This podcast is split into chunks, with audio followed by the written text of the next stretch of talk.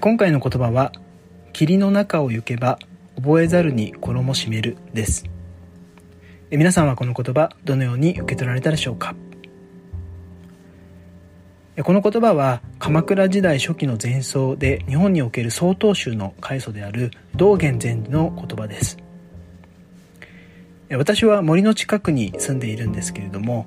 冬の夜遅くに帰宅する時には数十メートル先の交差点が見えないくらい霧に包まれた経験が何度かあります。今回の言葉「霧の中を行けば覚えざるに衣締める」という言葉の意味は先が見通せないような濃い霧の中を歩いているといつの間にか衣服が湿っているということです。確かに衣服が湿っていた記憶が蘇るわけですけれどもこのことを通して一体道元禅師は何を伝えたかったのでしょうか？そのヒントはこの後に続く文章にあります。こんな内容です。霧の中を行けば覚えざるに衣締める。良き人に交われば覚えざるに良き人になるなり。良い人と一緒に過ごすといつの間にか自分も良い人になっているということです。えつまりこの言葉は霧の中を歩くといつの間にか衣服が湿っているかのように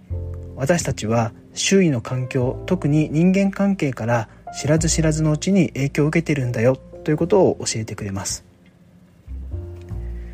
人間が学び成長していくということは自分の中に他者を取り込んでいくことだと言われることがあります。自分は他者の相対である。そんな言われ方をしますけれどもつまり自分とはこれまで影響を受けてきた他者が統合されたものである。とも言えそうです。そしてその他者からの影響はこういう影響を受けようと自覚的にされるものでもなく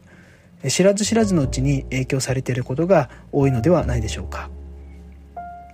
まさにそれは霧の中を行けば覚えざるに衣締めるという言葉が表す状態なのだと思います。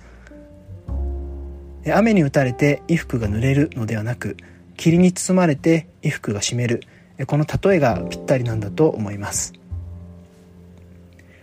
ではこの言葉から私たちは何を教わることができるでしょうか。3点考えてみました。まず1点目はとにかく霧の中を歩こうと。とにかく人が集まるところに身を置こう。そんなことです。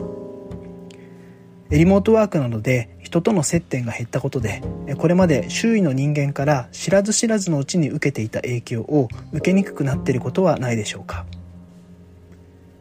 これまで意識せずとも得られていたものは失ったことに気づきにくいわけですけれども逆に出社をしたり人に会ってみると事実として想定してなかった情報に出会ったりそこから新しい気づきや学びを得ている。そんなことは体験として皆さんもお持ちだと思います。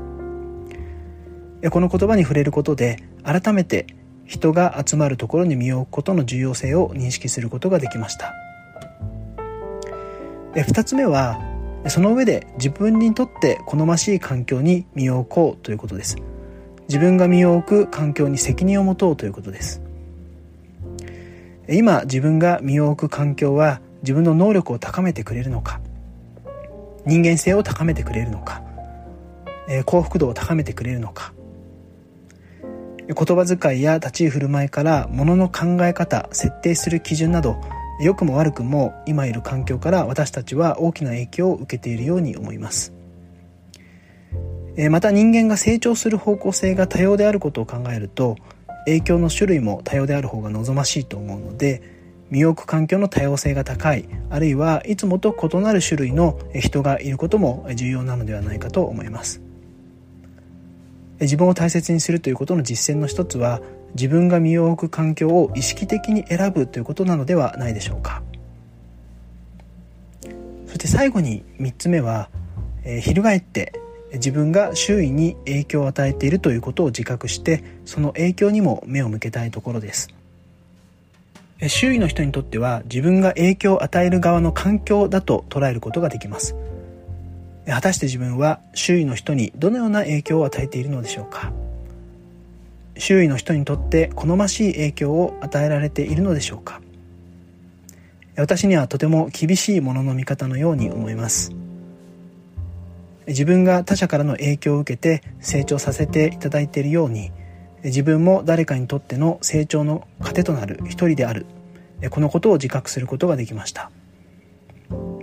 自分は自分がいる場を高めているのか。